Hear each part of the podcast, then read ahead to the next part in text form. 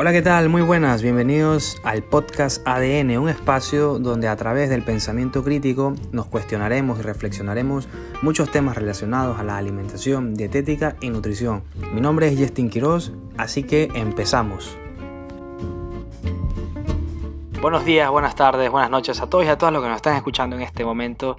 Eh, muchísimas gracias por ello, por estar en sintonía en este, tu podcast ADN, que ha sido creado específicamente para que puedan eh, discernir, para que puedan escuchar información acerca y relacionados hacia la alimentación y nutrición. Les saluda Justin Quiroz. Hoy vamos a grabar el episodio número 3. Básicamente, bueno, originalmente este episodio tuvo que haber sido grabado con Kiara Castro, pero no se pudo por fallas técnicas que tuvimos, mal, mal tiempo, llovió demasiado aquí en Guayaquil, no pudimos salir, eh, intentamos grabar por vía Zoom, pero eh, colapsó, no sé, la red, eh, no se grabó, bueno, en fin. Vamos a reagendar con ella y si nos estás escuchando, yo sé que nos vas a escuchar, pido mil disculpas por el tema de que no se pudo grabar bien. Entonces vamos a ver un día que ya tengas más disponible y grabamos el tema que realmente tuvo que salir ahora en este tercer episodio, que es acerca de las grasas. Pero bueno, vamos a adelantar para no faltar a la programación. Hoy vamos a hablar sobre qué es comer sano. No, eso, esto es un problema, bueno, más que problema es algo que yo siempre me he cuestionado desde que me gradué de la universidad, luego pasé a hacer el posgrado, algunos, algunos cursos más y diplomados, y me lo sigo cuestionando, ¿qué es comer sano? Porque cada vez salen unas cosas, eh, unas cosas mejores eh, que la otra, ciertos productos alimentarios que dicen o prometen ser eficaces en algunos aspectos, sobre todo en declaraciones de salud, declaraciones nutricionales, que son dos cosas distintas, ¿no? El tema de las declaraciones. Pero bueno, saber también que, para eso, para entrar en ese contexto, eh, a pesar de que nosotros tenemos, o sí, la población actual ronda de más de 7 mil millones de personas en el mundo, de los cuales la mitad, o bueno, no la mitad, eh, parte, parte de esa población actualmente eh, está sobrealimentada y la otra parte muere de hambre. Entonces, eso es justamente lo que nosotros deberíamos entrar o debemos entrar los nutricionistas y, luego saber qué es lo que estamos haciendo como para que esa parte de la población esté con sobrepeso u obesidad eh, que es un problema de salud a día de hoy, sin eh, forrarnos o, sumergirnos en el aspecto del pesocentrismo o de empezar a, catalogarlo bajo un estereotipo. Estamos hablando de otra cosa ahora mismo. Y la otra parte que evidentemente cada vez hay más gente que muere de hambre, ¿no? sobre todo en algún continente específico, como por ejemplo que es el continente africano, donde más, eh, donde más se evidencia esta problemática. ¿no? Entonces ahí la primera paradoja, ¿no? una parte eh, está a falta de comida la otra, se, la otra tiene una sobrealimentación, ¿no? donde sobran la comida, donde de pronto más allá de que sobre tienen alimentos que son de pésima calidad y eso contribuye a un deterioro de la salud, un, detrimento básicamente. ¿verdad? No se aprecia eh, lo, que, lo que cuesta conseguir eh, esa salud alimentaria, porque a día de hoy tampoco el gobierno o programas de salud eh, masivos, sobre todo si hablamos aquí en el contexto de Ecuador, tampoco existen. La comida es una necesidad básica y nuestra actitud ante ella sigue siendo primaria. A veces yo diría que un poco salvaje o cavernícola, que empezamos a coger comida o a agarrar comida o a comer sin prestarle atención qué es lo que estamos haciendo o por qué vamos a coger ese elemento, por qué vamos a agarrarlo, ¿no? Una forma, el fondo es bastante irracional, ¿no? Alguna vez eh, ustedes eh, han, invitado a cenar a alguien a, su casa y que les guste, eh, ¿verdad? La compañía, disfrutar la compañía de esas personas, pero se han topado de que cuando les sirven de pronto algo que a ustedes, desde su punto de vista, les parece muy saludable o, les parece de pronto alimentos de muy buena calidad, en ese momento entra la persona invitada como que se encuentra un espacio y dice, ok, ¿qué está pasando aquí? Porque estoy aquí yo no como. Entonces entra también un proceso cultural ahí. Entonces, ¿qué, comer, qué es comer sano? También forma parte, o dentro del qué comer sano forma parte la cultura, el acto social, porque eso también eh, añade ¿verdad? a lo que es alimentarnos. No, no tenemos que alimentarnos porque sí, ¿no? no tenemos que alimentarnos porque todo es bonito y color de rosa, ¿verdad? O porque de pronto vieron una publicidad donde indica que hay que comer ciertos alimentos para aumentar de pronto las defensas, etcétera, ¿no? O para bajar de peso, que es lo que está ahora mismo en auge. Bueno, y lo que sabemos evidentemente eh, que comer es un acto social, cultural y que la comida también es una expresión de nuestra sociedad y eso lo podemos evidenciar eh, cuando, ah, no sé si ustedes habrán escuchado, por ejemplo, decir eh, pan de ambato o queso manaba o hay algunas, algunas preparaciones típicas como por ejemplo ceviches eh, que son característicos de un país como ceviche peruano, ¿no? Entonces siempre le ponen apellido de la región o lugar de donde proviene mayoritariamente esa cultura, ¿no? ese aspecto alimentario. Luego, ¿cómo podemos discernir qué es lo que nosotros podemos comer para estar comiéndose de forma saludable? Hay que comer de todo realmente como para decir, ok, ¿cuántas veces hemos escuchado esto que decimos, hay que comer de todo? Para mantenernos fuertes, para estar saludables y hemos relacionado mucho también el aspecto físico, si vemos a una persona delgada decimos que eh, no está bien comida o no está bien nutrida o en el barrio escuchamos ponle una papa más al caldo, ¿verdad? Entonces siempre, siempre está relacionado muchísimo eh, sobre todo el aspecto físico y la parte alimentaria, pero no somos objetivos, no somos eh, críticos al momento de elegir alimentos, sobre todo en este, en este nuevo siglo, en, esta nueva, en este nuevo formato y ahora mismo en el nuevo contexto que estamos viviendo, que es de la, época de pandemia, donde agarramos alimentos que nos han dicho que va a servir para estimular el sistema inmune o que nos va a mantener fuertes y no vamos a contraer dicha, dicha enfermedad. ¿no? Entonces, específicamente va por ahí el tema de qué es lo que nosotros debemos hacer. Ahora, ¿Qué, qué, qué es lo que plantean algunos nutricionistas, dietistas ahora mismo? Que primero lo que primero hay que hacer es dejar los ultraprocesados, evidentemente, porque se han encontrado evidencias robustas y fuertes y contundentes de que están relacionados directamente a enfermedades eh, cardiovasculares, enfermedades como por ejemplo aumento del sobrepeso. Si hay aumento, pero si hay un aumento del peso, eh, puede derivar eso en una diabetes tipo 2, en una hipertensión, en enfermedades renales, etc. ¿no? Entonces, eso es uno de los principales aspectos, dejar los ultraprocesados. Lo siguiente va a ser, una vez que ya quitemos un poco esa basura alimentaria, dejamos limpio el camino, ahí nosotros podemos empezar a incluir verduras, frutas, legumbres, etcétera, en mayor cantidad, lo que siempre nosotros repetimos y lo que yo estoy seguro que ustedes saben y que ustedes en algún momento han escuchado que comer frutas y verduras es saludable, pero lo que no dejamos de hacer es dejar de comer ultraprocesados, que eso es muchísimo más interesante todavía.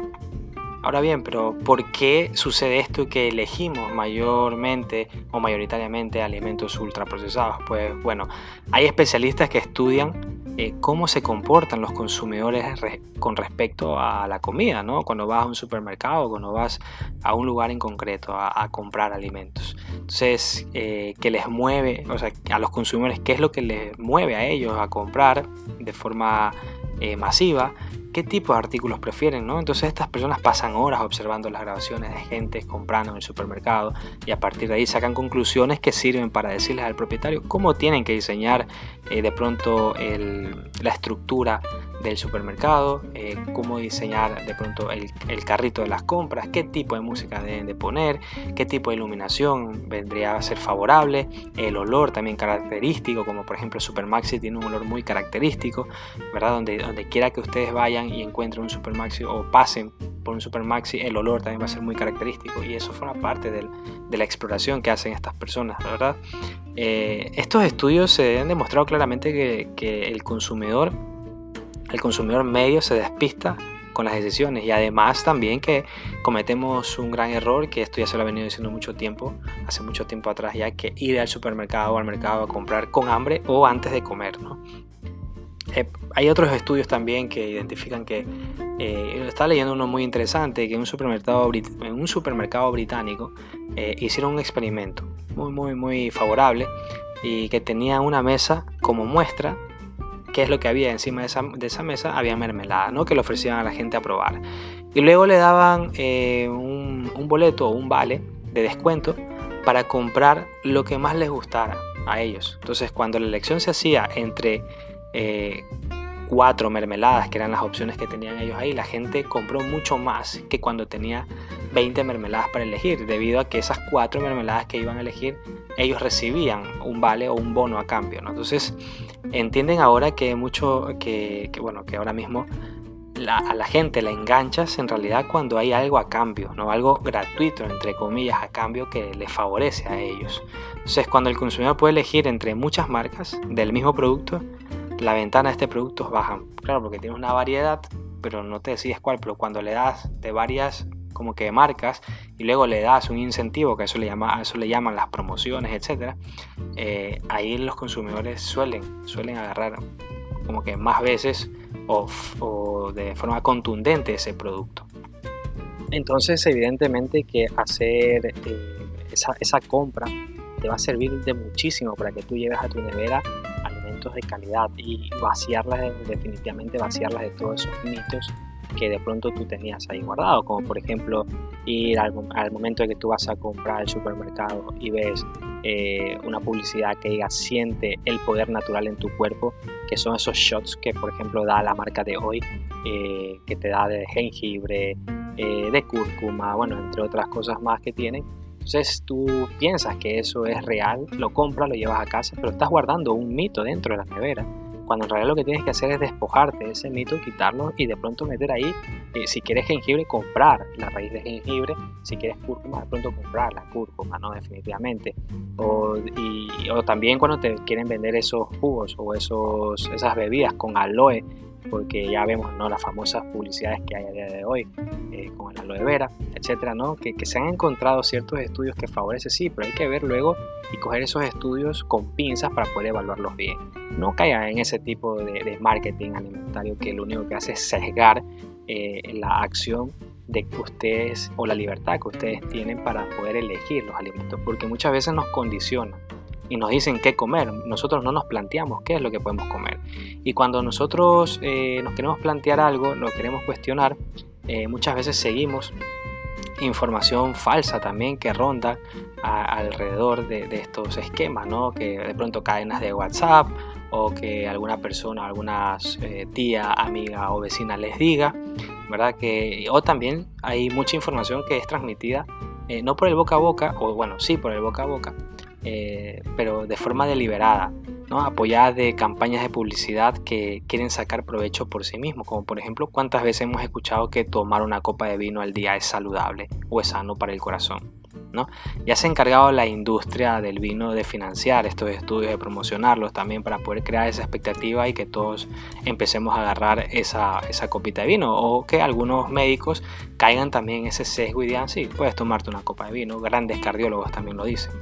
Entonces, eso es algo que, que, hay, que, hay que saber discernirlo, ¿no? Como también hay personas que piensan toda, aún que tomar cerveza eh, te puede quitar la resaca, ¿verdad? Eh, pues esto no es nada cierto. O que la cerveza es muy buena para hidratarse después de un partido, después de una actividad deportiva, ¿no? No un partido, sino una actividad deportiva con sus amigos y tal. No, me estoy refrescando. O tomemos cerveza para el hacer, ¿no? Eso es algo simplemente eh, como un parche o como, una cortina para poder enmascarar lo que en realidad quieren hacer, que es beber. ¿no? Al igual que, lo piensan, porque has visto de pronto una carrera en muchas ciudades patrocinadas por una marca de cerveza, creerías que eso eh, es algo bueno o es algo muy, muy, muy inocuo, saludable. De pronto puede ser inocuo, pero no saludable, ¿no? Porque eso comparte muchísimo con el tema de la promoción de los hábitos también saludables de una, de una población. ¿no? ¿verdad? Pero las campañas de promoción de interés que tratan de aportar a los, o sea, que tratan de aportar ciertas propiedades algunos alimentos, algunos productos que no lo son, eh, evidentemente tienen que hacer ese ejercicio de marketing. ¿Por qué? ¿Por qué no vemos ahora mismo marketing relacionado hacia una sandía, hacia una piña, hacia una papaya? Porque no, no, no hay ese tipo de marketing, porque ya nosotros sabemos que eso es saludable. el problema aquí es que a pesar de que sabemos que es saludable, no lo comemos. Muchas veces también somos consumidores emocionales e irracionales y promovemos bastante estos, eh, bueno, nosotros mismos nos boicoteamos contra... Eh, y determinamos ciertos productos que nos creemos que nos va o pretendemos que nos va a mejorar ese, ese estado de ánimo, como por ejemplo cuando de pronto nos sentimos un poco cabizbajo, algunas personas representarán eso eh, en comer más y comerán dulces, ¿no? No van a comerse una tajada de piña, sino de pronto comerán eh, chocolates. Entonces ahí mismo estamos a veces boicoteándonos nosotros eh, en el tema orientado hacia la, hacia la, la parte emocional y la dieta o la, o la alimentación.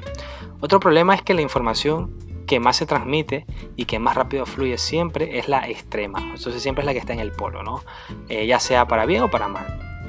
Así ustedes lean en cualquier página de alimentos poco fiable, eh, porque estas páginas abundan y parece que estamos viviendo en una apocalipsis alimentaria y que no, y que no nos vayamos a morir nunca, ¿verdad? Porque de pronto, o que sí nos vamos, o vamos a encontrar la muerte al momento que tomamos leche porque tiene...